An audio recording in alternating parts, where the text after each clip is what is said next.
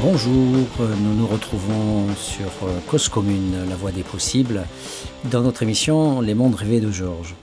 Aujourd'hui, cette émission s'intitule Intermède. Intermède parce que, euh, à travers cette expression euh, toute simple, on a voulu dire que on va exprimer un certain nombre de réflexions dans les revues scientifiques. On appelle ça un dossier varia il n'y a pas un numéro thématique donné. Chacun, euh, en, finalement, va être publié sur la base d'un article euh, qui euh, finalement forme un, tout composite. vous pouvez voir comme ça dans les revues de sciences humaines des numéros thématisés, le sport aujourd'hui ou les relations de travail, etc. Et puis vous aurez un thème qui s'appellera Varia et vous aurez des articles complètement hétéroclites. Eh bien, dans cet intermède ou ce Varia, J'aimerais en fait euh, développer un certain nombre de thèmes euh, qui sont importants euh, à mes yeux pour un sociologue pour aller vite engagé dans le siècle, engagé dans les, dans les horreurs du siècle.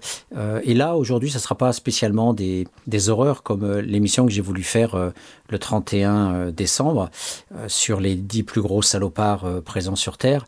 Là, aujourd'hui, ça sera une dizaine de, thèmes qui peuvent croiser des choses extrêmement sérieuses et, et qui posent problème, mais voilà, qui sont, à mon sens, quelque chose d'important. Le, premier thème, surtout pour des auditeurs qui euh, euh, découvrent un petit peu la sociologie, et que j'invite d'ailleurs à, compulser les différents podcasts qui existent désormais euh, grâce à Cause Commune, toute cette technologie maintenant qui facilite l'accès. À l'époque, moi, quand j'ai commencé mes, études, quand j'étais euh, au lycée, eh bien, la, seule source de documentation disponible, c'était l'encyclopédie Universalis. Euh, et même si on parle même pas de Wikipédia et de tous les articles qui sont en ligne euh, aujourd'hui, avec toutes les, bases documentaires qui existent, notamment Kern, qui permettent d'avoir des centaines de milliers d'articles de sciences humaines, eh bien, sans même parler de, tout ça, on a euh, une foule d'informations maintenant qui, circulent, alors évidemment avec prudence, via les réseaux sociaux ou, via les, les, diffusions gratuites euh, de la presse écrite euh, que l'on peut retrouver sur notre téléphone. Donc là, c'est pas qu'il y a trop d'informations, en tout cas, c'est que voilà, on a ce qu'il faut pour pouvoir commencer une recherche personnelle sur tel ou tel thème. Mais il est vrai que il n'y a pas en soi une information claire. La meilleure preuve en est que en, écoutant euh, Yann Barthès sur son émission Le Quotidien sur euh, TMC, eh bien, il y avait euh, une grosse polémique aux États-Unis autour de, ces deux femmes noires qui dansaient en Saint-Jean euh, sur les Grammy Awards ou je sais pas quelle fête euh, musicale aux États-Unis qui singeait le, coït. Et euh, pour les uns c'était l'interprétation de la destruction des valeurs américaines et certains journalistes disaient même que c'était la fin de la société américaine. Et pour d'autres au contraire c'était la façon dont les femmes pouvaient singer l'attente des hommes la pornographie la femme réduite à un corps à une marchandise. Et que à ce titre eh bien elle disait voilà on vous donne ce que vous désirez mais c'est nous qui le, faisons en délivrant ce, message. Et puis on peut même avoir une troisième interprétation, euh, c'est la femme libre qui dispose de son corps, comme euh, le, dit... Euh, l'association Cabiria, qui constitue une, association mobilisant des, travailleuses du sexe, notamment à Lyon, et qui défend la propriété du corps de la femme euh, et sa liberté de pouvoir se prostituer. Alors bien sûr, le gros problème, c'est que pour une minorité de femmes qui euh, peut librement exercer euh, la prostitution et gagner du fric en fait en, travaillant comme ça, une immense majorité de femmes sont sous l'emprise d'un enfoiré de, Mac et sont torturées, réduites à l'esclavage, etc. Bon, passons. Mais voilà, en tout cas, l'interprétation est toujours à faire, quel que soit l'accès à une documentation. Mais moi, quand j'étais euh, lycéen, je croyais que la vérité vraie existait. Je croyais qu'il n'y avait euh, qu'une seule vérité et que quand un livre euh, sortait, quand on lisait un extrait d'un livre par un prof de français ou un prof d'histoire géo, de sciences économiques et sociales, je croyais que ce livre était vrai que ce livre, que l'information délivrée était vraie et qu'il n'y avait qu'une seule vérité écrite dans les livres. Donc il y avait une vision sacrale, sacralisée de, de l'écriture et de l'information. Et c'est à l'université que j'ai découvert qu'en fait la science euh, s'adosse bien sûr surtout dans les sciences dites dures, à des formules mathématiques où, effectivement, dans la plupart du temps, on n'a qu'une seule façon de concevoir euh, le réel. La comète Halley passe tous les 400 ans et point barre. Mais euh, il y a des théories de la physique qui euh, montrent une grande variété de compréhension du fonctionnement de l'univers. Et la théorie quantique n'est qu'une théorie parmi d'autres du fonctionnement de, l'univers. Alors il y a certes des, formules mathématiques, mais il y a aussi à côté toute une réflexion qui n'engage que le physicien qui, qui l'a produit. Donc ça, l'auditeur doit le savoir, et surtout en sciences humaines, où la, notion de vérification est beaucoup plus difficile à apporter, elle est apportée souvent par des statistiques, donc aussi par des mathématiques, et parfois même des mathématiques prédictives, comme c'est le cas des élections, où depuis les fameux euh, sondages qui ont été euh, réalisés aux États-Unis euh, dans les années 50-60 et qui prédisaient contre toute attente la victoire d'un candidat qui était finalement perçu comme mineur au départ. Je pense que c'était Gallup euh, eh bien, depuis, euh, voilà, les, sondages, on peut se tromper, mais dans l'ensemble, représentent à un moment donné une photographie de l'opinion des différentes classes sociales, etc. Donc, euh, on peut avoir des outils, on peut avoir des méthodologies qui parfois approchent les sciences dures, et on a comme ça des, probabilités, des, assertions qui sont dans l'ensemble relativement faciles à, prouver. Par exemple, la domination sociale, on peut vous dire très facilement bien que ça se vérifie par le nombre de fils d'ouvriers qui accèdent à Polytechnique, qui accèdent à l'ENA ou qui accèdent au corps diplomatique. Euh, ou même euh, producteur de télévision ou, ou promoteur immobilier, producteur de télévision ou promoteur immobilier. Là, vous avez des pourcentages infimes. Voilà, parce que d'un côté, c'est le capital culturel avec le capital étatique, la noblesse d'État, comme dit Bourdieu, et puis de l'autre côté, euh, vous avez le capital économique et on n'est pas promoteur euh, qui veut. Voilà, il faut avoir du fric et, et souvent la technique juridique allant, plus les techniques bancaires, eh bien voilà, il faut euh, un certain héritage social. Donc tout ça est largement prédictible. Et, mais dans l'ensemble, dans l'ensemble, euh, plus on monte vers la tentative d'explication du monde social, et plus on a affaire à des théories. Et il y en a beaucoup en sciences sociales. En plus, en fonction des pays, les Américains ont développé euh, des théories qui sont très proches des pratiques des gens, euh, qu'on appelle l'interactionnisme symbolique ou la pragmatique. Et vous avez en Occident, en Europe, en tous les cas, des visions beaucoup plus planétaires, plus stratosphériques, qu'on a appelé le structuralisme, c'est-à-dire une façon de penser l'ensemble des relations des gens dans une société donnée, voilà, qui dérive aussi un peu quelque part euh, de ce durkheimisme qui visait à penser la société comme un tout. Donc on est resté euh, en Europe très très fortement marqué par euh, le, ce qu'on appelle le holisme, hein, la pensée du tout, versus la pensée de l'individu qui est plus courante aux États-Unis. Aujourd'hui, toutes ces sciences-là sont un peu mélangées, enfin, ces courants théoriques, on, partage un peu tout.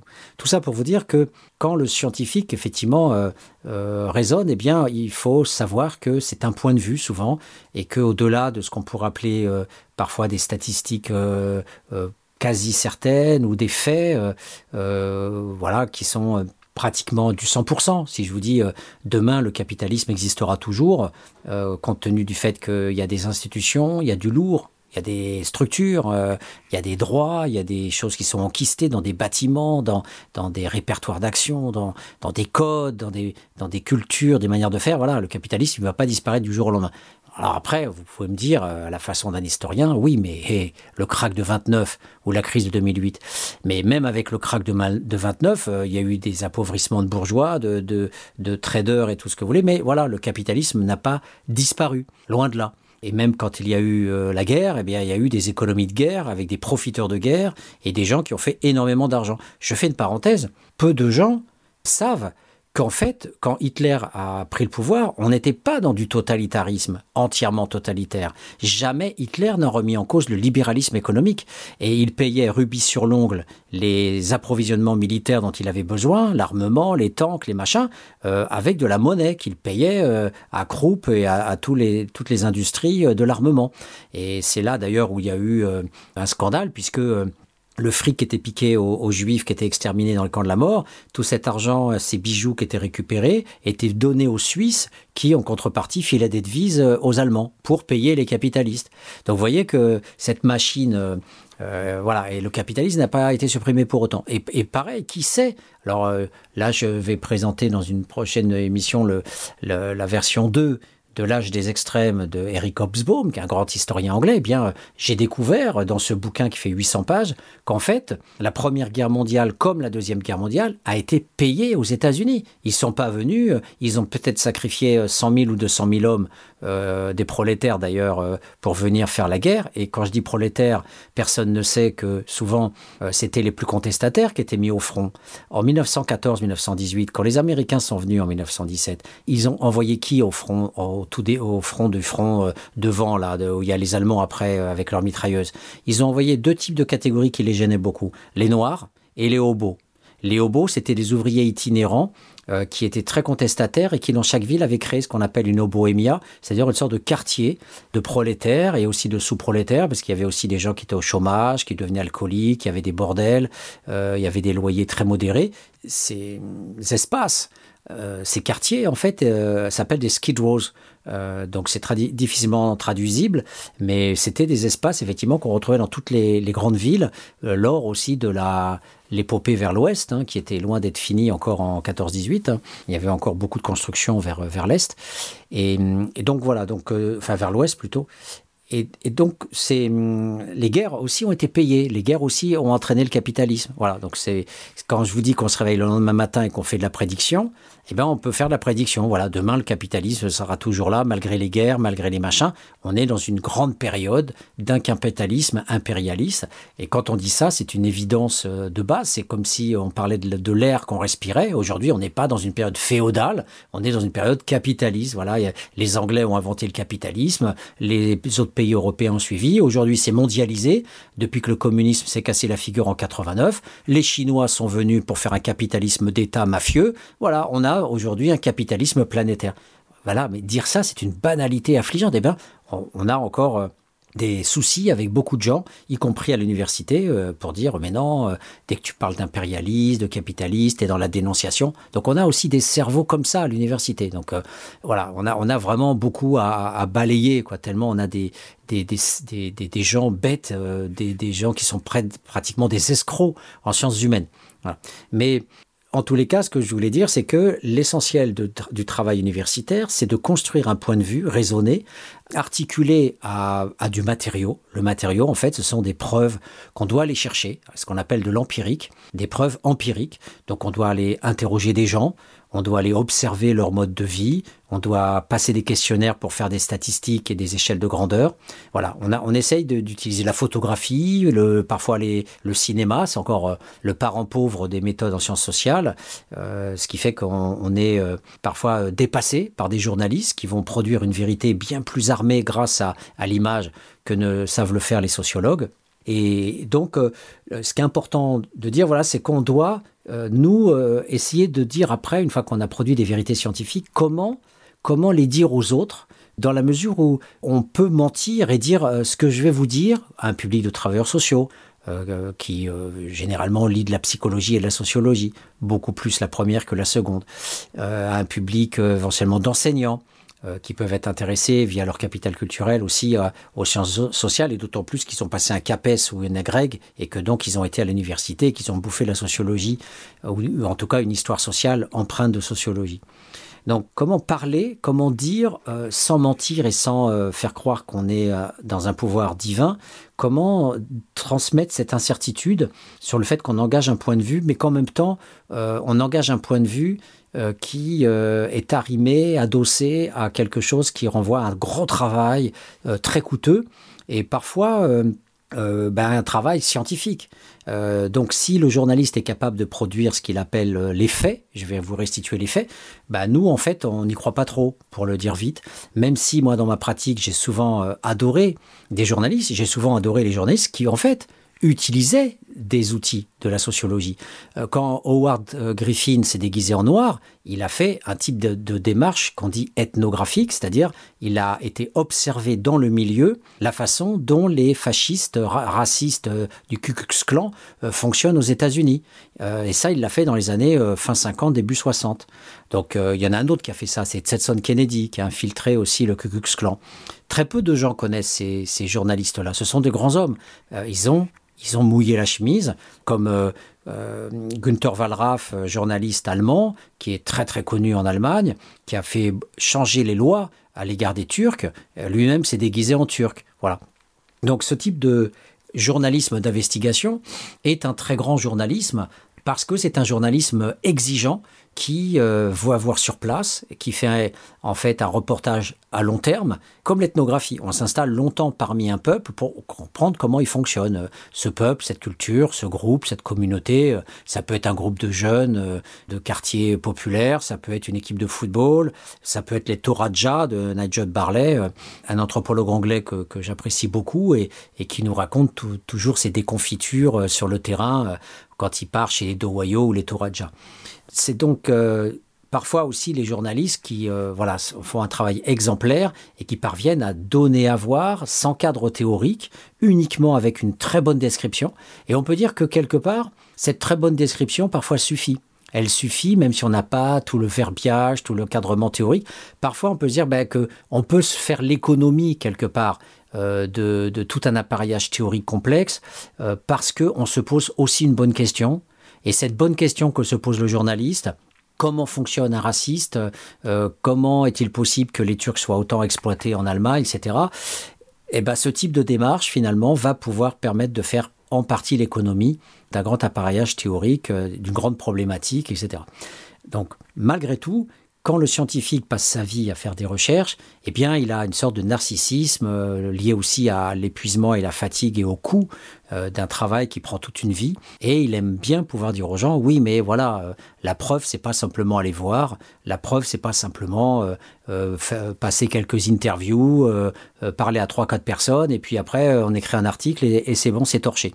Donc, la grande question, c'est comment peut-on effectivement aller vers le, journalisme? Alors moi, à cause commune, l'immense chance que j'ai, c'est que je suis à la fois euh, sociologue et journaliste, avec un, grand honneur de me mettre l'étiquette de journaliste. J'espère faire un journalisme sociologique ou une sociologie journalistique euh, probante, je l'espère.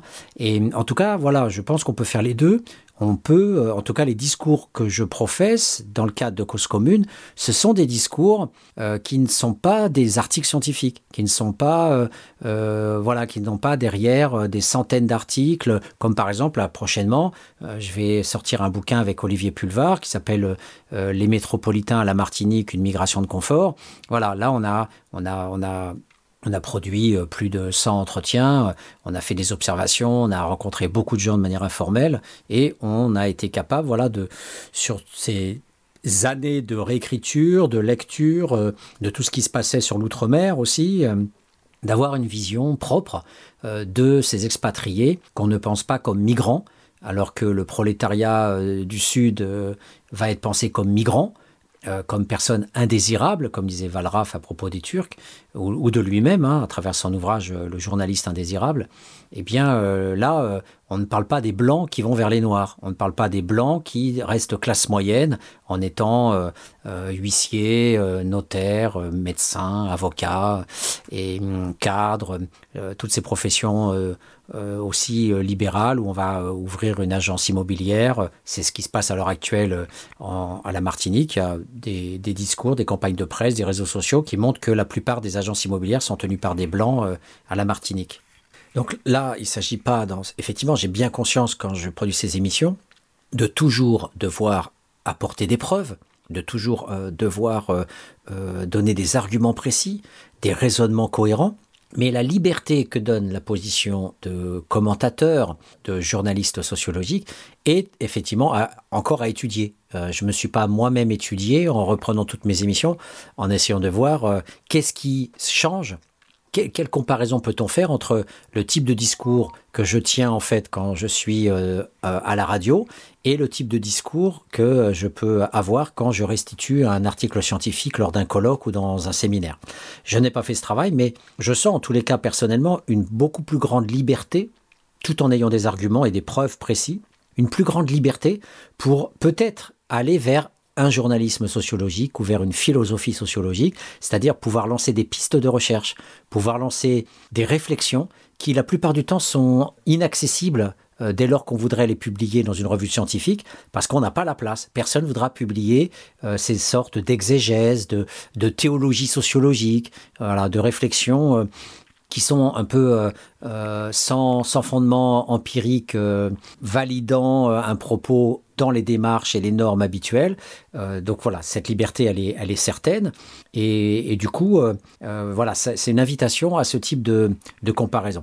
Et je viens de recevoir un mail de mon laboratoire le Centre euh, européen de sociologie et de sciences politiques de la Sorbonne à Paris 1. Euh, et donc mes collègues viennent d'envoyer une annonce. Euh, ils prévoient d'organiser le 10 juin prochain une réunion informelle avec des journalistes et des scientifiques. Et je lis le passage. Bonjour. Beaucoup d'entre nous se posent régulièrement la question des relations entre champ académique, c'est-à-dire nous, les scientifiques, et champ journalistique.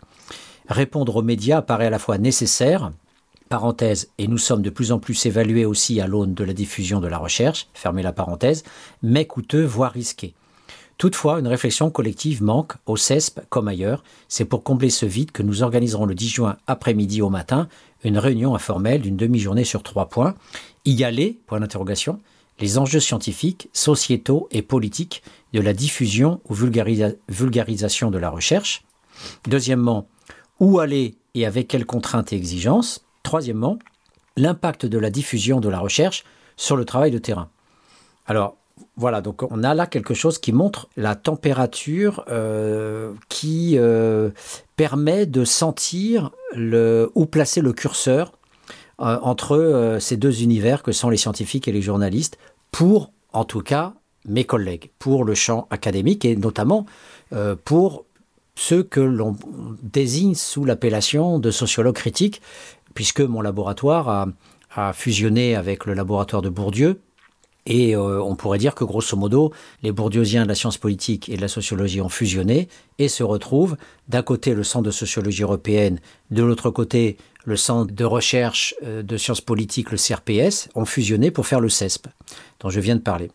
Et donc la, question de la sociologie critique, euh, évidemment, n'est pas forcément celle euh, que se posent euh, d'autres sociologues ou des économistes qui peuvent facilement aller à la télé et qui peuvent facilement dire voilà l'économie va pas bien, ce que vient de dire Macron et ceci et cela. En fait, nous, nous ne sommes pas des poissons dans l'eau. L'économiste porte beaucoup plus le cela va de soi parce que l'économiste est beaucoup plus dans la doxa. Il est quasiment l'expert du capitalisme. Il est le, la cheville ouvrière, euh, qui est celui qui essaye d'éclairer aussi le capitalisme.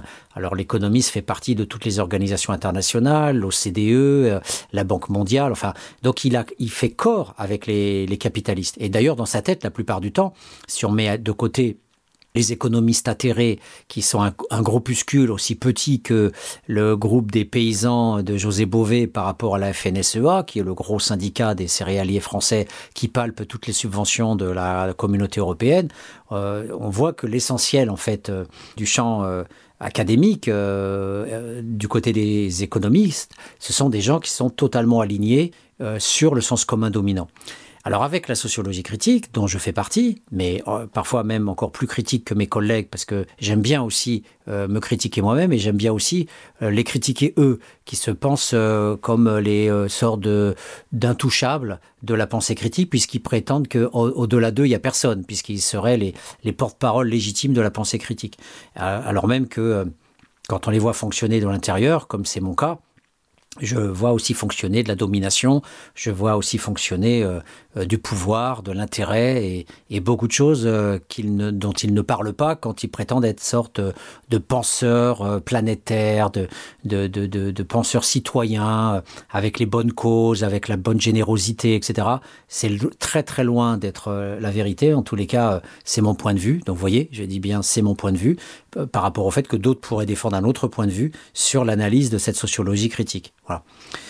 Et donc, du coup, la sociologie critique, elle se dit, euh, est-ce que je peux aller voir des journalistes Et s'ils se posent cette question, quand ils disent que ça peut être, je les cite, que ça peut être coûteux, voire risqué, alors ils disent que c'est nécessaire. parce que ça fait partie de la vulgarisation et que les institutions de recherche, les têtes pensantes du CNRS, de l'université, sont des gens de pouvoir. Donc ils se disent, bon, ben, nos collègues, euh, les petites fourmis ouvrières, quand elles réfléchissent et qu'elles produisent des données euh, quelconques, elles, doivent pouvoir naturellement en parler à la société. Bon, parce que la tête dominante ne se rend pas compte qu'il y a aussi dans les unités des têtes rebelles, des refusants qui sont très très très très, très critiques. Et, donc du coup, euh, ça crée parfois voilà, du, une sorte de fossé entre les uns et les autres on va dire, voilà, il y a une hiérarchie aussi dans l'espace scientifique, ce que Bourdieu appelle le pouvoir temporel, c'est-à-dire tous ceux qui tiennent le pouvoir dans les institutions de recherche, et, ce ne sont pas que des administratifs, hein, ce sont aussi des scientifiques qui font partie des commissions euh, majeures euh, euh, qui décident des budgets, qui décident notamment de, de l'ANR, l'Agence nationale de la recherche, qui distribue des budgets pour faire la recherche.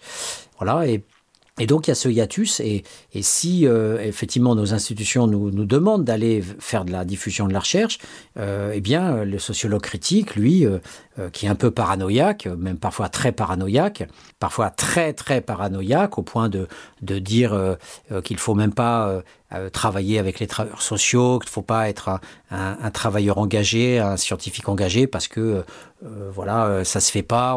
On, fait des recherches, on fait juste ce que les bourdieusiens souvent disaient. Euh, on fait de la restitution. Alors on va juste restituer notre recherche, mais on reste pas, on fait pas de formation, etc. Alors que moi, j'ai souvent fait de la formation.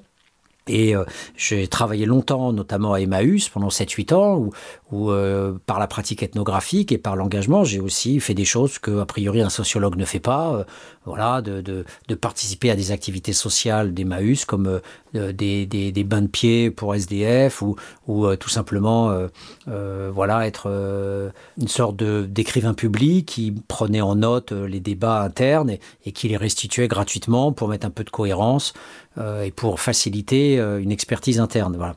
Et pour les bourdieusiens, pour mes collègues et tout ça, souvent ça c'est une hérésie. Quoi. On doit être un sociologue pur, euh, on ne doit pas se mouiller avec la société civile et, il ne faut pas faire ce qu'une autre école théorique qui s'appelle les Touréniens d'Alain Touraine font, c'est-à-dire l'intervention sociologique où souvent on est une sorte de d'experts, de conseillers du prince, en étant euh, souvent au niveau local, euh, proche d'un maire, et on va essayer d'aider le maire à prendre des bonnes décisions en termes de politique publique locale pour gérer les cités.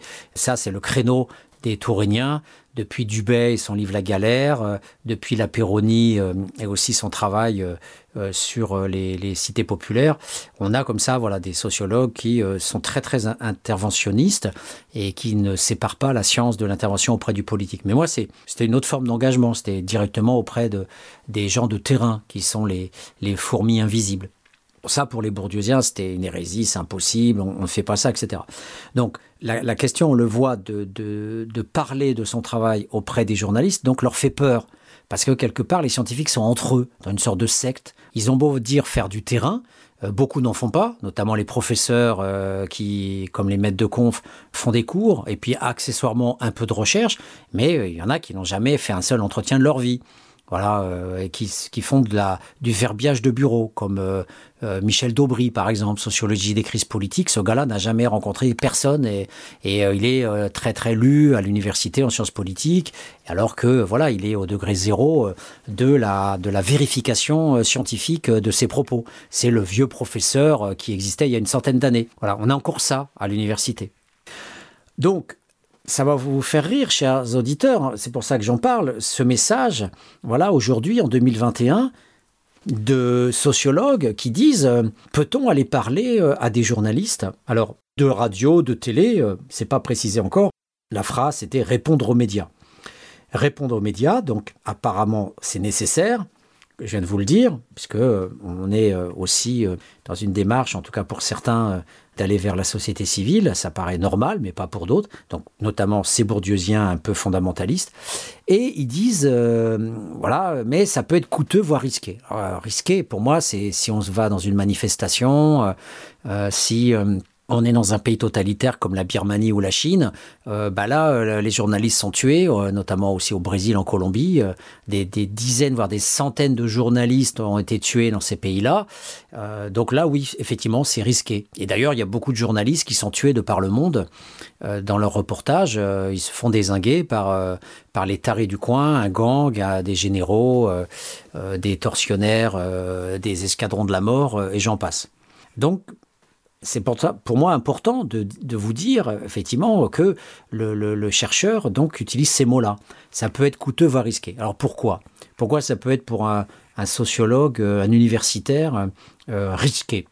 Eh bien, euh, parce que euh, il y a cette image très forte chez les sociologues critiques que le journaliste, c'est essentiellement la doxa, comme les économistes dont je vous parlais, parce que les journalistes occupent des positions de pouvoir, et pour occuper ces positions de pouvoir, les journalistes doivent être automatiquement ce que euh, le nouveau Paul Nizan, Serge Alimi, appelle les nouveaux chiens de garde. Donc, ce qui était auparavant dénoncé par Paul les chiens de garde, à savoir les philosophes, euh, du début du XXe siècle, et y compris le sociologue, parce que Paul Nizan s'en prend aussi à Émile Durkheim, le fondateur de la sociologie française. Eh bien, euh, aujourd'hui, ce sont les médias, ce sont les journalistes euh, qui portent le sens commun dominant, qui rendent compte toujours les mercredis du Conseil des sinistres, comme disait Coluche, qui rendent compte toujours des faits des grands, les grands déplacements, le G7, ce que fait Macron, ce que fait Castex, ce que font les ministres, ce que font les directeurs généraux de la santé, ils sont là. Ils sont les vecteurs et les porte-drapeaux des paroles autorisées. Et euh, à l'époque euh, où j'étudiais des journaux télévisés du monde entier, notamment chinois et russes, même si je savais que c'était de la propagande et que c'était une construction idéologique du parti dominant, du parti communiste dominant, je savais ça bien sûr, ça peut rien, rien d'être d'autre. C'était comme intéressant de voir comment ils construisaient comment ils construisaient leur journal. Et pour garder la fibre communiste, il y avait cette idéologie populiste qui les conduisait à, dire euh, aujourd'hui, euh, l'événement du jour, euh, c'est la productivité de Marcel, paysan du Xinjiang ou, ou de l'Oural lointain. Et donc on avait des reportages sur des ouvriers ou des paysans. Euh, placés comme des héros, placés comme des faiseurs d'histoire. Et c'était intéressant de voir ça, parce que ça, ça n'existe pas euh, en Occident. En Occident, on encense les grands, euh, les grands hommes politiques, les grands performants, les performants du sport, les performants de l'art, les performants du showbiz, cinéma, chansons, etc. Donc les grands sont célébrés, sont toujours célébrés pour produire la, la légitimité euh, de la domination comme telle. C'est-à-dire, si tu es dominant, c'est que tu as une à bonne place. Parce que, en fait, derrière ça, c'est que tu le vaux, c'est que tu, que tu le vaux bien. Donc, en fait, le capitalisme a accordé très, très rapidement une place très importante aux acteurs de cinéma. Parce que en donnant à voir des artistes, en donnant à voir euh, des sportifs de haut niveau qui vont tout de suite être auréolés et qui, vont gagner beaucoup d'argent, et surtout il faut qu'ils gagnent beaucoup d'argent, eh bien euh, le capitalisme est légitimé euh, par le seul fait que ce monde-là va être amalgamé. Voilà. ils vont passer à la télé, ils vont être célébrés par des journalistes, qui vont être, qui vont les présenter sur des plateaux où il y aura tout finalement le milieu des élites euh, qui vont, alors ils vont pas forcément se côtoyer euh, euh, de la même façon, mais il y a quand même voilà des zones d'interconnexion, ça, ça, ça existe. Par exemple, j'ai vu à la librairie du mercredi sur sur la chaîne publique, j'ai vu qu'une soirée avait été organisée autour d'Eddie Mitchell voilà, qui est loin d'être con, mais qui voilà parlait un peu de sa vie, euh, la vie du, chanteur de rock des années 60 et, et sa, sa, vision du monde. Et il, sortait un bouquin, voilà. Euh, et donc il y a comme ça, euh, voilà, la peur du sociologue, c'est qu'on se dit que, que, ce journaliste, il est d'abord celui qui parle des grands en les présentant avec des noms euh, c'est Macron. Et de l'autre côté, les petits n'existent pas. Ce sont des foules, euh, ce sont des masses, ce sont des spectateurs, ce sont des fans. Euh, mais ce sont rarement des individus promus à, une quelconque valeur. On ne va pas parler du décès de René dans l'Aveyron, mais on va parler du décès de Brigitte Bardot ou de Serge Aznavour. Je sais, je sais que Bardot n'est pas morte, mais voilà. Et quand Aznavour est mort, voilà. Et quand Johnny Hallyday est mort, bah c'était presque des funérailles nationales. Et d'ailleurs, les artistes reçoivent la Légion d'honneur. Donc on voit bien cette connexion entre le politique et les grands. Et l'intérêt pour le politique aussi de célébrer les grands, puisque le politique est aussi un faire-valoir du capital. Donc on, a ces connexions-là, euh, voilà. Et donc du coup, les petits n'apparaissent que dans le cadre des faits divers. Euh, c'est voilà, c'est Mohamed qui a tué, qui a noyé la fille dans la, dans, le, dans la, dans la rivière, les coups de couteau, les bandes, le trafic de drogue. voilà, les pauvres sont souvent présentés toujours comme, ou alors on les présente, voilà, le SDF assisté la nuit, qui coûte de l'argent à la, à la, Sécu, à la CAF, à, tous les contribuables, parce que voilà, c'est des gens qui veulent pas travailler, qui sont feignants et, qui sont là à, se laisser mourir sur le trottoir et qui, ont tout gratuit, alors que nous on trime et on bosse, etc. Donc c'est ça qui gêne en fait le sociologue critique, c'est que d'entrée de jeu, la prévision du journaliste euh, au regard de ce qui pour lui définit la société, cette prévision au sens euh, non pas du prévisible, mais d'une vision déjà organisée dans sa tête de ce qu'est le monde, fait que quand il reçoit un sociologue, euh, soit il va prendre un expert euh, qui va être autorisé, comme a osé le faire Yann Barthès en invitant Alain Boer, qui ne sera jamais cité à l'université, qui a été placé de force par Sarkozy au CNAM, enfin qui est un scandale vivant euh, tellement il est voilà euh, l'expert autorisé de, des pouvoirs répressifs pour diaboliser dans une démarche culturelle, culturaliste, les bandes, les jeunes des cités, toujours les criminaliser, ne voir que cette dimension de violence et non pas de, domination et de, contre-riposte rebelle par rapport à un ordre dominant.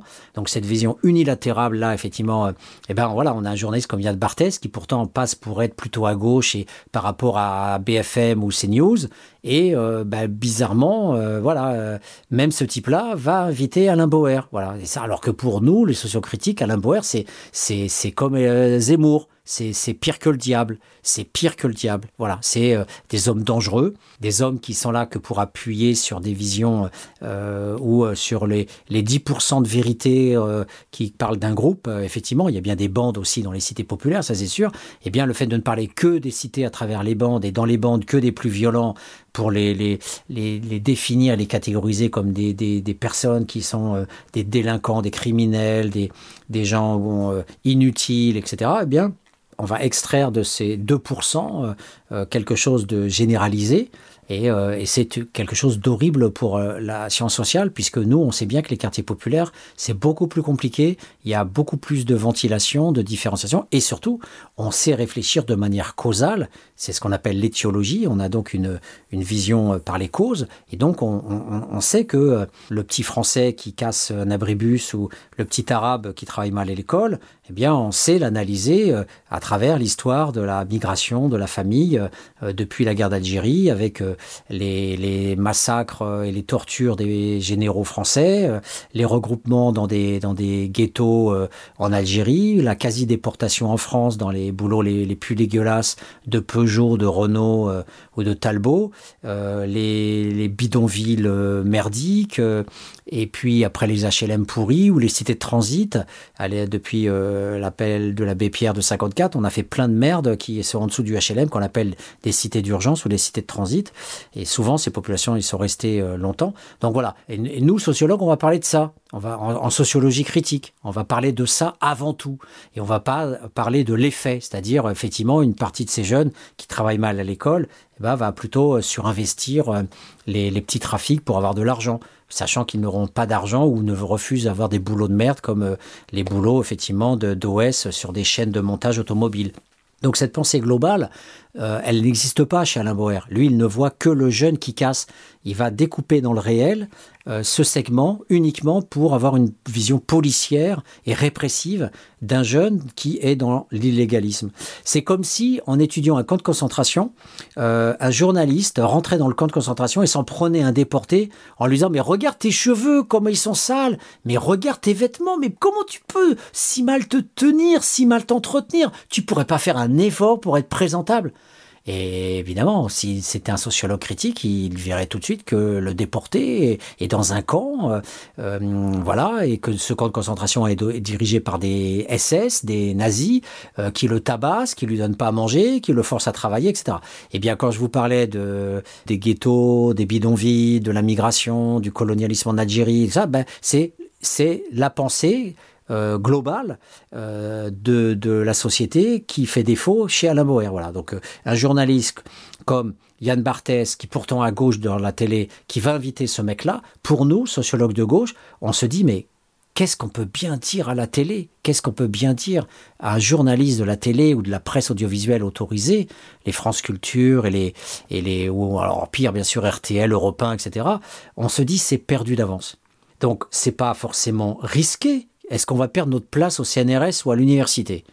Euh, C'est quoi? En quoi c'est coûteux? Donc moi je dirais non, c'est pas forcément coûteux voire risqué, c'est juste qu'on se pose la question est-ce que ça sert à quelque chose? Franchement Est-ce que c'est pas perdre son temps?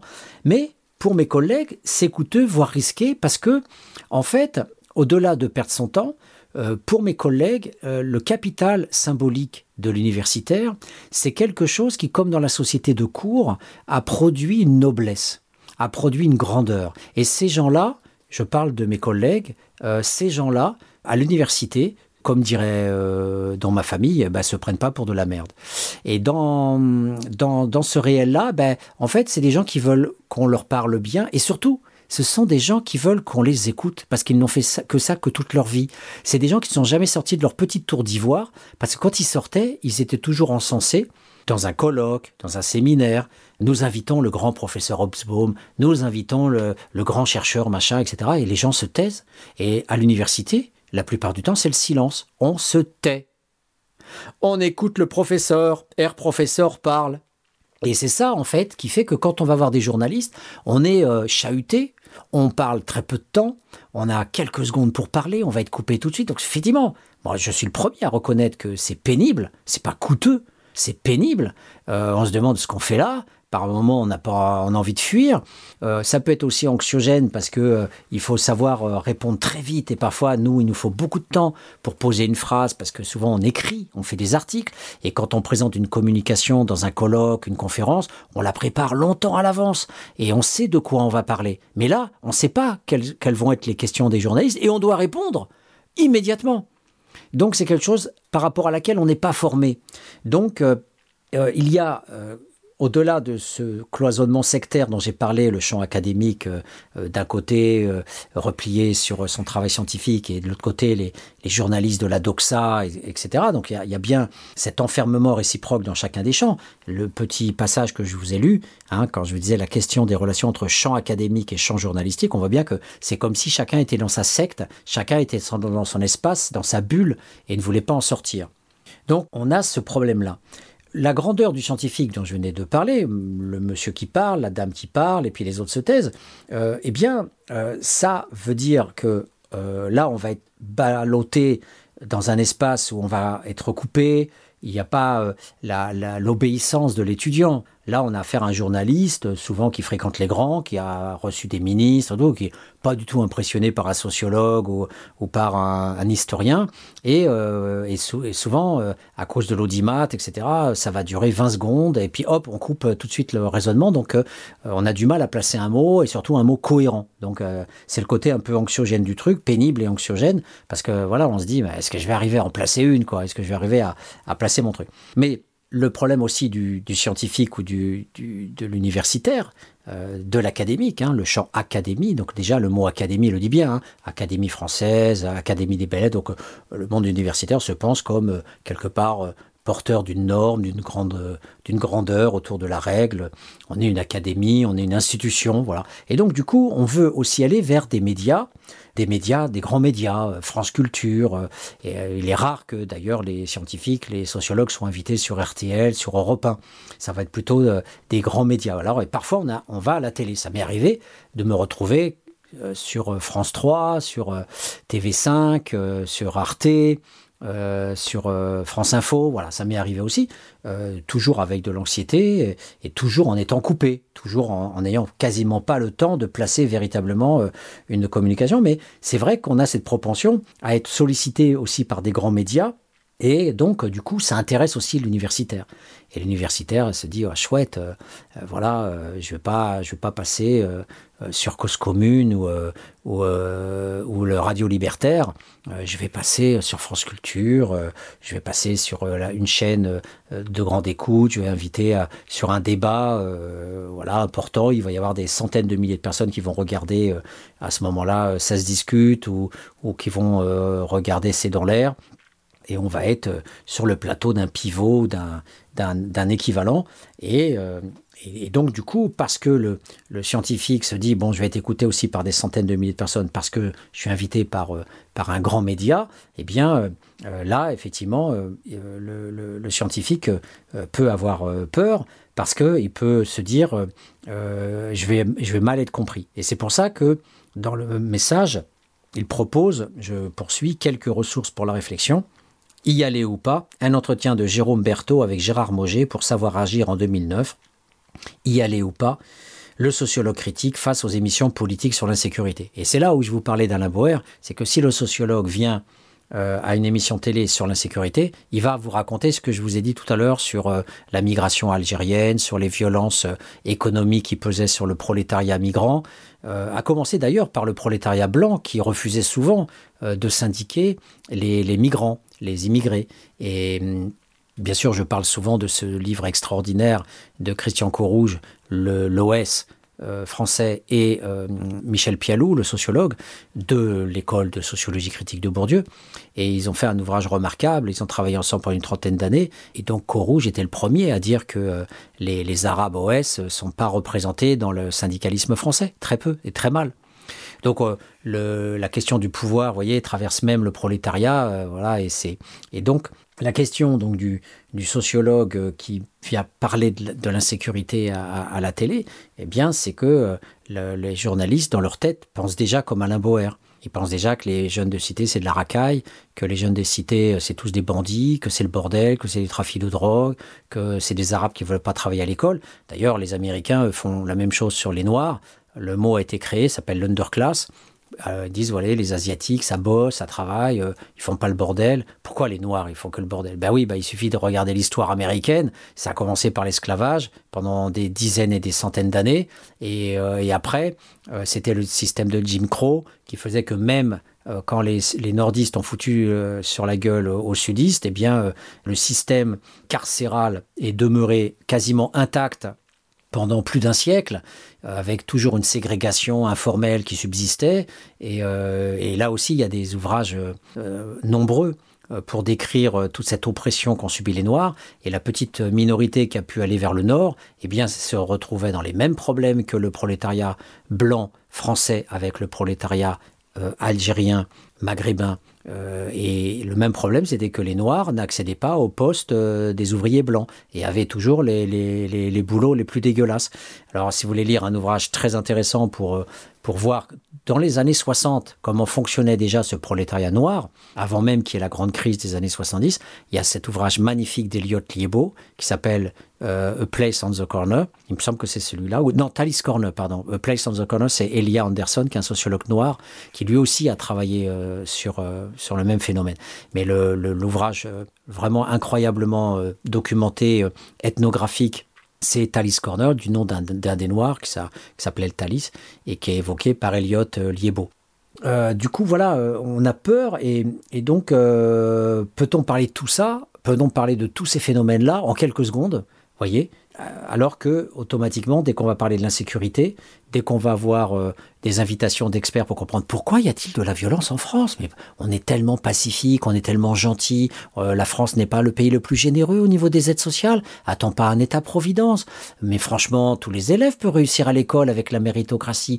Mais les valeurs de la démocratie, on peut élire les représentants, nous sommes dans une vraie démocratie, on peut avoir une liberté d'expression avec une presse libre, on peut manifester dans la rue. Mais franchement, mais je comprends pas ces barbares euh, qui, qui frappent, qui cassent, euh, comment comment cela est-il possible? Voilà quand, le journaliste part avec ça dans la tête eh ben le sociologue euh, se dit mais comment je vais pouvoir arriver à argumenter et à faire rentrer dans l'histoire sociale des peuples écrasés par le capitalisme et l'impérialisme depuis cinq siècles alors que c'est même pas vu par des journalistes, ces phénomènes globaux, c'est-à-dire la mise en, esclavage du monde entier par les Blancs, par les Français, par les Occidentaux, c'est même pas vu. Et on, ne fait que voir la toute petite focale, l'atome, par rapport... Euh, c'est comme si au lieu de regarder le Soleil, on regardait un atome du Soleil. Voilà, un atome qui merde du Soleil. Et cet atome, euh, voilà, ça va être la racaille, ça va être euh, la bande, alors qu'on verra pas les cinq siècles de production. Alors, il suffit de lire euh, Fernand Brodel, euh, son magnifique euh, trilogie, ses bouquins sur la construction du capitalisme à partir du XVIe siècle, et il montre bien que sur la partie sud, c'est l'esclavage, et sur la partie nord, c'est les engagés qui deviendront des salariés. Après, Castel prend la relève avec son ouvrage sur le salariat, les métamorphoses de la question sociale. Donc, c'est les choses banales voilà, banal. On est dans une société qui a produit ça. Donc avec des, parents qui ont souffert, avec des parents qui, ont, été, euh, euh, qui sont morts au travail, qui ont eu des maladies professionnelles, qui ont été stigmatisés, humiliés, parqués dans des taudis, etc. Eh ben, ça fait pas des gosses heureux. Voilà. Et ça fait pas des gosses qui, euh, spontanément, vont comprendre quoi que ce soit à l'école. Ça va poser beaucoup de problèmes.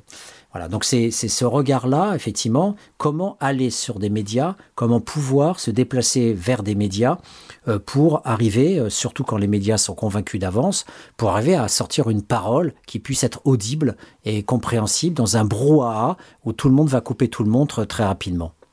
Voilà, je vous propose euh, une courte pause musicale avant d'aborder un second thème dans Intermède.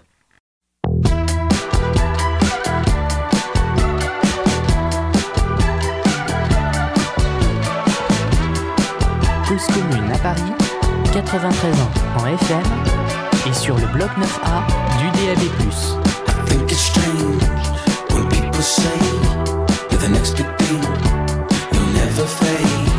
Slightest touch, forced to fall, sleight of the hand.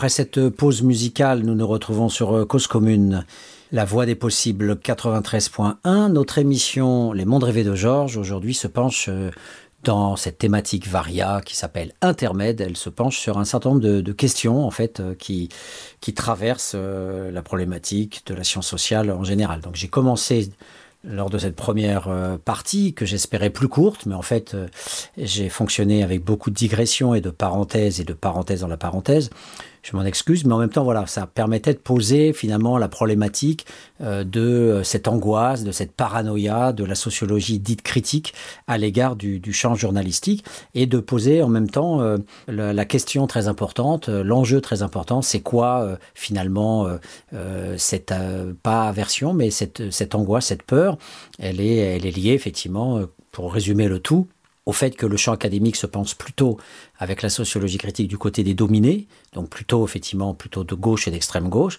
et le champ de la doxa euh, journalistique, de la doxa donc l'orthodoxie, euh, qui euh, voilà porte plutôt les enjeux de reproduction des attentes du pouvoir, donc comme je vous le disais, euh, voilà l'idéologie euh, des intellectuels organiques de Gramsci, de ce que Paul Nizan appelait les chiens de garde ou les nouveaux chiens de garde avec Serge Alimi. Donc euh, une très mauvaise image du journalisme, même si, comme je le disais, le journalisme d'investigation, le grand journalisme d'investigation, pour moi en tout cas, est quasiment équivalent euh, à un bon travail scientifique parce qu'il est empirique, parce qu'on va sur le terrain, parce qu'on prend du temps sur le terrain et qu'on rapporte beaucoup de données précieuses. Euh, voilà, et c'est un travail qui est pratiquement celui d'un anthropologue qui part aux confins du monde pour apporter euh, le mode de vie de, de populations qu'on ne connaît pas. Ça, c'était le premier intermède.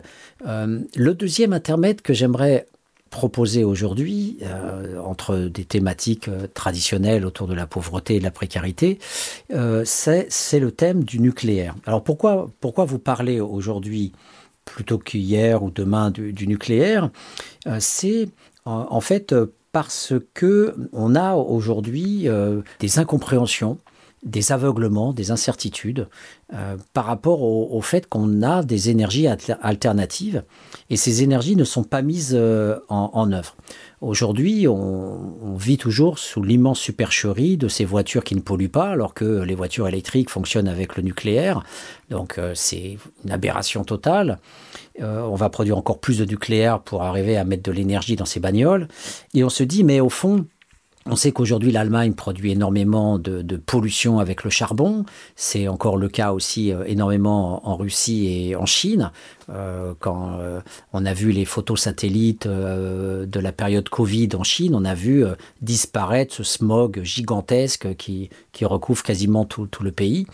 Donc euh, qu'est-ce qui fait qu'on ne sort pas des énergies fossiles euh, et du nucléaire Et qu'est-ce qui fait que euh, tout ce que l'on sait en fait de la biomasse, de, l'énergie solaire, eh bien ne, sont pas encore implémentés Alors je voudrais vous évoquer cette petite anecdote qui permet de rentrer dans le sujet. Il y a fort longtemps, il y a à peu près une trentaine d'années, j'étais dans un des centres de vacances du CNRS qui se trouve dans les Cévennes, et plus exactement dans ce tout petit hameau qui s'appelle les Plantiers. Et c'était précieux parce que lors de ce séjour, j'ai rencontré bien sûr d'autres collègues du CNRS et notamment un directeur de recherche en physique nucléaire. Et ce scientifique était fort déprimé et je lui ai demandé, au, fur et à mesure que les jours avançaient, qu'on se communiquait de plus en plus et que du coup on parlait un peu plus de notre vie privée. Et je lui ai demandé, mais euh, voilà, euh, t'as pas l'air d'aller bien, euh, tu as l'air un peu dépressif, etc. Qu'est-ce qui se passe? Et en fait, ce, directeur de recherche, qui devait avoir à l'époque déjà pas loin d'une bonne cinquantaine d'années, me disait qu'en fait il a été cassé. Il a été cassé par la hiérarchie du CNRS et il avait été cassé aussi par d'autres collègues. Et hum, en fait, je me trompe. Euh, il n'était pas directeur de recherche en physique nucléaire. Il était directeur de recherche sur les énergies. Euh, euh, il travaillait sur le solaire, pas le nucléaire. Et il avait trouvé un procédé photovoltaïque, photovoltaïque révolutionnaire, je sais pas quoi. Et le CNRS avait reçu des pressions de la part de EDF, du lobby nucléaire Areva, et que l'on connaît bien depuis que Giscard d'Estaing a produit la France comme un pays tout nucléaire Donc a priori, le CNRS a reçu des pressions très fortes de la part du lobby nucléaire pour que ces recherches sur le solaire, euh, qui étaient à la pointe euh, en France dans les années 70, je vous parle de choses qui se passaient dans les années 80, euh, j'ai rencontré cette personne dans les années 80, donc c'était des recherches qu'il menait sur la fin des années 70 et le début des années 80. Et il me disait que voilà, toutes ces recherches avaient été arrêtées, que son laboratoire euh, avait été euh, soit démantelé, je m'en souviens plus trop, mais en tout cas, toutes ces recherches prospectives avaient été arrêtées et que le tout nucléaire avait foisonné en France. Et aujourd'hui, on se retrouve avec plus d'une soixantaine de centrales nucléaires en France. Je pense que la France est le premier pays par rapport à la, quantité de population, le premier pays nucléaire mondial. Et j'avais vu récemment à la télé un, ingénieur qui avait inventé un arbre un arbre euh, solaire. C'est-à-dire qu'en fait, cet arbre était un arbre artificiel euh, sur lequel il y avait des milliers de feuilles. Et il suffisait d'une toute petite parcelle de vent pour que la feuille tourbillonne et produise déjà l'électricité suffisante pour alimenter une lampe. Et cet ingénieur disait que si chaque en tout cas pour ceux qui disposent de maisons, si chaque citoyen mettait cet arbre artificiel dans son jardin, euh, chaque personne serait autonome au niveau de la production d'électricité. Donc on voit bien qu'en fait, derrière tout ça, et je pourrais vous parler euh, aussi de, cette plante euh, dont je me souviens plus le nom, qui pousse en Inde, dans une région de l'Inde, et qui permet, qui pousse dans le désert, qui n'a pas besoin d'eau. Et cette plante, elle est directement reconvertie alors j'ai employé un néologisme horrible, elle est directement reconvertible ou reconvert voilà euh, en énergie. On la broie et ça fait une biomasse euh, qui, finit par faire un, euh, un peu comme bah, l'hydrocarbure, c'était les forêts de conifères. Cette plante permet très rapidement de faire du pétrole, très rapidement de devenir un, un, équivalent de, de de, carburant. Voilà. Et ce carburant ne se conserve pas. C'est ça le problème en fait avec cette plante, c'est que ça doit être utilisé euh, immédiatement euh, dans le véhicule. Donc on a, on a des énergies alternatives, on a des procédés révolutionnaires, on a des facilités pour donner euh, de l'électricité au monde entier et, produire des énergies propres, etc. Et on ne le fait pas. Au contraire, on, continue à, produire du polluant et on continue à dramatiser en disant voilà, euh, on va bientôt ne plus avoir de pétrole, qu'allons-nous faire, c'est dramatique. Euh, donc finalement, ça plonge les gens dans l'angoisse et dans cette certitude qu'il faut aller vers le nucléaire, vers l'électricité euh, telle qu'elle est, parce qu'on n'aura pas d'alternative. Donc je pense que tous ces lobbies euh, les lobbies du pétrole et le lobby nucléaire, en fait, euh, achètent les brevets aux ingénieurs qui peuvent faire des découvertes extraordinaires. Alors, soit font pression pour arrêter les recherches, soit euh, rétribuent, voilà, à hauteur de millions de dollars, l'ingénieur qui, après, va tranquillement vivre le reste de sa vie tandis que son brevet est gardé en lieu sûr et pas utilisé du tout pendant, voilà, peut-être 20 ans, 30 ans, 50 ans. J'avais à cœur de dire ça parce qu'effectivement, le, le, capitalisme rime avec euh, escroquerie. Euh, le capitalisme n'est pas moral. la, recherche de fric est toujours associée à une guerre. C'est une guerre économique, c'est une guerre pour le pouvoir, c'est une guerre néandertalienne.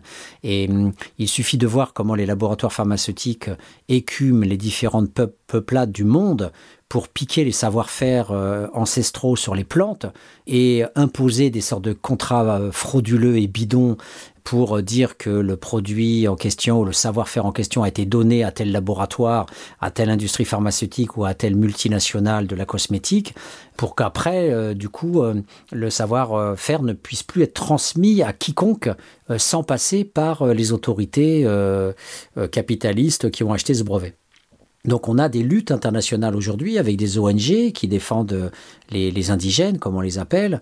Euh, il y a des mouvements comme ça, cosmoplanétaires, euh, euh, pour justement dénoncer ces achats en fait de compétences culturelles. On est, on est donc sur un, capitalisme, un nouveau capitalisme impérialiste qui, qui, qui, qui vole après avoir exploité ces gens-là, après leur avoir volé les terres.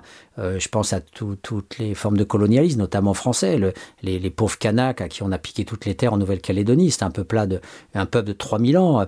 Martinique, euh, les Arawaks, les Caraïbes, c'était un peuple de, 3000 ans. Euh, les Américains ont exterminé leurs Indiens, etc. Donc tous ces, toutes ces destructions, ces asservissements, euh, alors quand on entend Zemmour nous dire que le péril islamiste ou le péril des Arabes, mais le péril des Blancs, effectivement, le, le, la, barbarie humaine l'histoire des cinq derniers siècles, qui est faite de génocide, de massacres, d'appropriation des terres, d'expropriation, d'exploitation. Euh, euh, les, les, Portugais, les Espagnols qui noyaient les Brésiliens pour savoir si leur âme existait, ils les plongeaient dans l'eau au moins trois minutes, parce que si jamais Dieu leur avait donné une âme, ils pouvaient survivre à une tête immergée pendant plus de trois minutes. Donc toutes ces toutes ces folies euh, occidentales euh, voilà, sont, aujourd'hui prolongées, on pourrait dire, euh, par le pillage le pillage culturel d'une pharmacopée capitaliste. voilà. Et là, je me dis, où sont les sociologues, où sont les recherches scientifiques?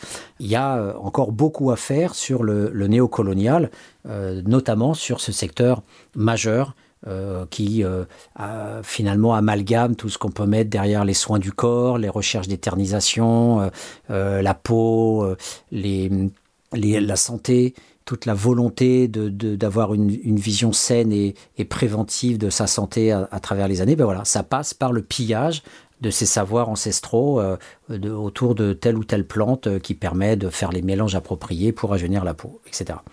Voilà. Euh, donc ça, c'était effectivement un, intermède auquel je tenais euh, beaucoup. Il y en a, il y en a deux autres que je voudrais présenter euh, brièvement pour conclure cette, cette émission. Le premier, c'est une interrogation futuriste, prospective, une interrogation prospective autour de la vie moderne. La, la, vie moderne, en fait, peut-elle être vécue? Au sens où cette vie est d'une complexité, notamment bureaucratique, technocratique. Et en fait, on s'est rarement posé, chez les sociologues, la question de la performance à pouvoir endosser sa propre culture. Euh, a priori, tous les sociologues euh, travaillent sur euh, l'acculturation, sur l'apprentissage, sur la socialisation, l'éducation, la transmission culturelle, la mobilité sociale, etc. Mais font comme si la culture allait de soi font comme si l'apprentissage allait de soi.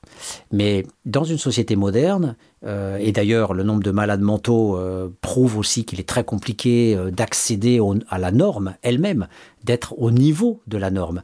Le, le, travail scolaire nécessaire pour devenir qualifié, la compétence qui doit être acquise pour gérer la vie administrative avec la sécurité sociale, avec euh, la CAF, avec euh, les assurances, avec les impôts, euh, avec la, logistique qui est immanente à, à, cette vie moderne qui fonctionne sur des contrats, sur des prêts, sur des obligations diverses et, variées. Toute cette contractualisation de, de, la vie civile et rend quasiment ingérable, ingouvernable la vie quotidienne de millions de gens. Il y en a qui, ne peuvent pas gérer ça, qui savent pas le faire. Alors avec en plus euh, la numérisation euh, euh, de, tout ce qui est facture de l'eau, facture de l'EDF, les impôts en ligne, les codes que l'on doit avoir mémorisés quelque part, les codes, les mots de passe, les identifiants. Euh, les procédures qu'il faut avoir pour euh, aussi par rapport à la téléphonie, le simple fait d'installer une télévision avec la 4G, avec le câble, avec la, fibre, avec euh, les, prises téléphoniques, avec tout ce savoir-faire technologique qui est évoqué comme un, miracle technologique, notamment par Eric Hobsbawm dans l'âge des extrêmes, qui le présente comme une sorte de, de panacée, parce que lui, il voit une simplification de la vie moderne. Alors que moi, pas du tout. Certes, le frigo permet de, stocker longtemps des aliments, alors qu'auparavant, il n'y avait que le sel. Et encore, euh, certes, il y a euh, une facilité de déplacement, euh, mais quand vous avez une voiture, le simple fait de devoir changer la carte grise, de passer par un site ubuesque de l'État et de s'arracher les cheveux pour avoir à comprendre comment on peut changer sa carte grise, les, les différentes informations que, qui doivent être remplies, les bugs d'ordinateur, c'est voilà, c'est un casse-tête permanent, tout ça pour un bout de ferraille euh, qui, roule et qui nous amène de droite à gauche. Donc je pense qu'un des enjeux, c'est l'ensemble des laissés pour compte et l'ensemble des, pénibilités et des difficultés ultérieures qui viendront s'adjoindre à la culture proprement dite, à l'apprentissage des normes de la société, parce qu'il y a de plus en plus une impossibilité euh, de faire face à l'ensemble des tâches qui nous incombent pour simplement, simplement euh, se maintenir à flot. Voilà, ça c'était un thème prospectif qui, me tient à cœur parce que je pense que par rapport à des schémas euh, beaucoup plus simples, euh, par exemple en Algérie, il n'y a pas de carte bancaire encore. La plupart des transactions se font en argent. On va payer son loyer avec des brouettes de billets comme à l'époque de la crise de 1929. Voilà, on a des millions de dinars et on va aller payer. Il n'y a pas, le système bancaire est très pauvre et il n'y a pas toutes ces euh, raffinement, il n'y a pas tous ces raffinements euh, qui nous permettent de numériser et de, et de rendre virtuelle la monnaie. Voilà, là-bas, ça fonctionne encore avec du sonnant et trébuchant. Et bien sûr, une grande partie euh, du monde fonctionne encore euh, au travail informel et non pas au travail salarié, avec des contrats, des assurances, avec euh, tout, ce, toutes ces démarches administratives qu'il faut faire autour de la domiciliation, prouver qu'on habite bien quelque part quand on y habite. C'est pas la folie du monde moderne, ça. Voilà, en permanence, on doit avoir des justificatifs de domicile. Voilà, alors qu'on vit bien dans ce domicile, on a l'attestation de propriété, on a le bail. Eh bien non, il va falloir produire un papier externe, comme euh, un, abonnement téléphonique, euh, comme euh, un, abonnement en eau ou en gaz, pour prouver à un organisme extérieur qu'on habite bien là où on habite. Bon, vous allez dire oui, parce qu'on ne peut pas prendre le type en question et l'on est chez vous, certes. Mais c'est pour vous dire que le monde moderne, avec la division du travail, avec cette impersonnalisation des relations humaines, produit un monde où on doit prouver des choses banales euh, et parfois on ne peut pas obtenir ce que l'on veut tant qu'on n'aura pas ce foutu papier qui est attendu par tel ou tel bureaucrate. Le dernier thème que je voudrais évoquer est un thème qui renvoie à la santé j'avais vu une émission sur Arte il y a quelques années, qui était une émission qui se déroulait dans l'Himalaya. Et hum, en fait, euh, c'était une émission autour euh, de ces découvertes récentes qui ont permis de voir que les cellules nerveuses existent euh, essentiellement au niveau de l'estomac et de l'intestin, où on a aussi à peu près je ne sais plus combien de centaines de milliers de bactéries qui gèrent tout ce paquet de, nourriture qui passe par les intestins pour en faire de la merde. Et donc cette émission-là montrait que les cellules nerveuses de l'intestin, de l'estomac, et, et, puis de manière générale, euh, voilà tout, le, fonctionnement du, corps humain, étaient réparties en fait en, trois grandes classes. Il y avait la classe de ceux qui restaient maigres toute leur vie, les obèses de l'autre côté, et puis euh, euh, ceux qui étaient indéterminés au milieu. Et, ce reportage était très long, ça, durait toute l'après-midi, et ça nous parlait des Sherpas aussi au, Népal, avec les globules rouges, avec les, transformations du corps humain au contact de l'environnement, donc euh, sans être dans une perspective qui est proche de celle de Lamarck, euh, Lamarck euh, qui s'opposait à Darwin, parce qu'il disait que l'homme, en fait, était le résultat des transformations de l'humain par rapport à son environnement, et que des, caractéristiques voilà, qui qui évoluait euh, euh, à l'échelle d'un individu par rapport à son adaptation euh, à, l'environnement, c'était ça qui faisait évoluer la race. Et donc, quand je vous parlais dans la première partie de l'émission sur les théories, ben voilà, un bon exemple en biologie. Vous avez des équations, des formules biologiques sur des molécules et des acides désoxyribonucléiques. Et puis, vous avez de l'autre côté des théories. Voilà, et c'est ce que je vous disais, c'est que le savoir universitaire, le savoir scientifique, et c'est pas que des formules, c'est pas la vérité est aussi un point de vue, elle est aussi une théorie. Voilà. Et bien voilà, de l'autre côté, vous aviez euh, Darwin qui nous parle de la sélection des espèces. Et justement, justement, c'est de ça dont parlait aussi cette euh, émission en filigrane, c'est-à-dire qu'en fait, la médecine, de manière générale, qui ne fait que progresser euh, avec les vaccins, avec les antibiotiques, avec les, soins euh, donnés aux, cancéreux euh, et qui sont de plus en plus performants, eh bien, toute cette sanitarisation de la population vient casser finalement la grande théorie de Darwin.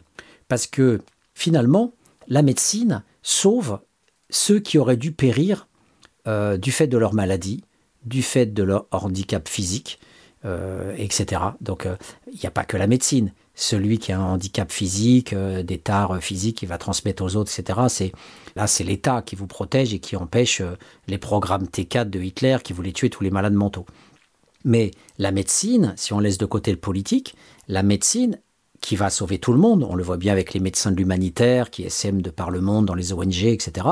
Le médecin soigne tout le monde. Il ne réfléchit pas, c'est euh, voilà le serment d'Hippocrate, il soigne tout le monde.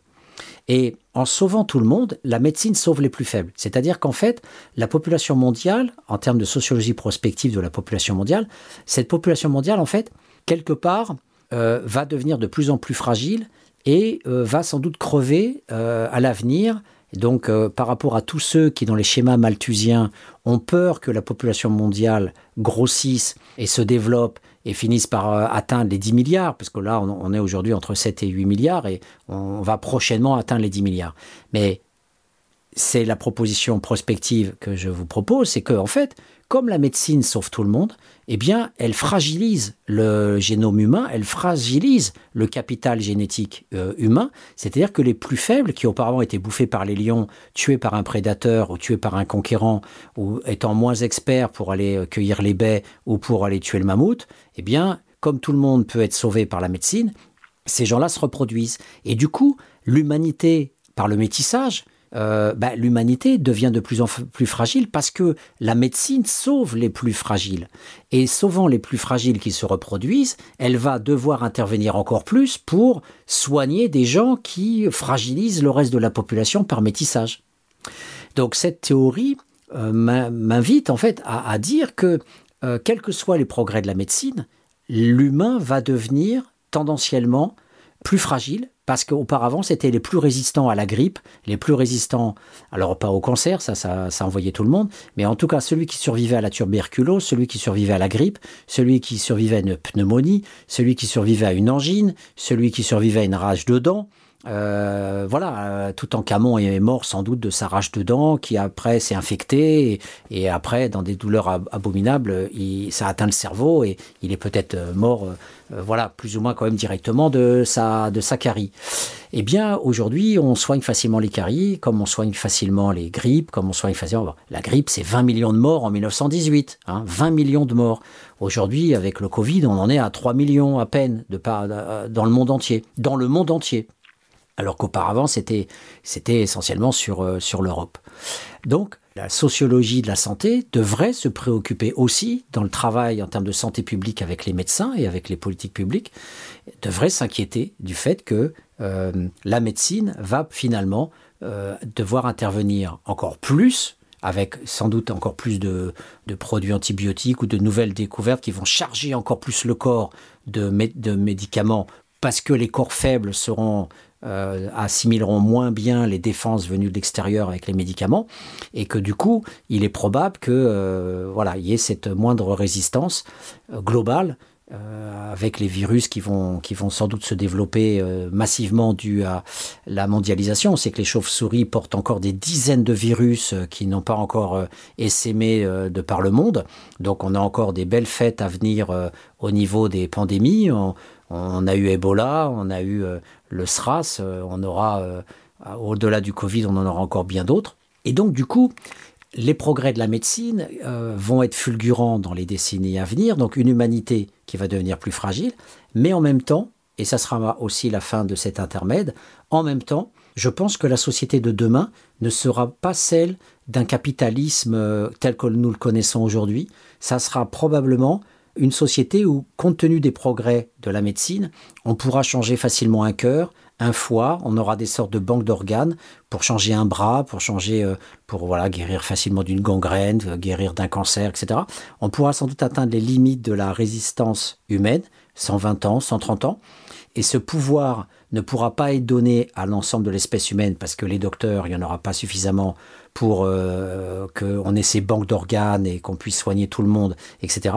Donc il y aura une caste de privilégiés qui euh, seront peut-être des militaires, qui seront peut-être des capitalistes, qui seront de toute façon certainement des docteurs, des médecins. Et ces, élites-là, en blouse blanche, euh, avec leur bande d'organes, eh bien, quelque part, auront ce pouvoir quasi divin de donner la vie ou de laisser mourir, comme dirait Foucault. et à ce titre, la médecine de demain sera une médecine élitaire parce que le, summum de la compétence technique et scientifique sera en fait donné qu'à une toute petite minorité de gens qui pourront vivre à peu près 150 ans et qui pourront euh, voilà bénéficier d'un renouvellement régulier de leurs organes pourris euh, pour euh, aller au maximum des réserves humaines. Voilà, donc ça c'était des pistes que je voulais partager avec vous et je vous attends pour une nouvelle émission la semaine prochaine.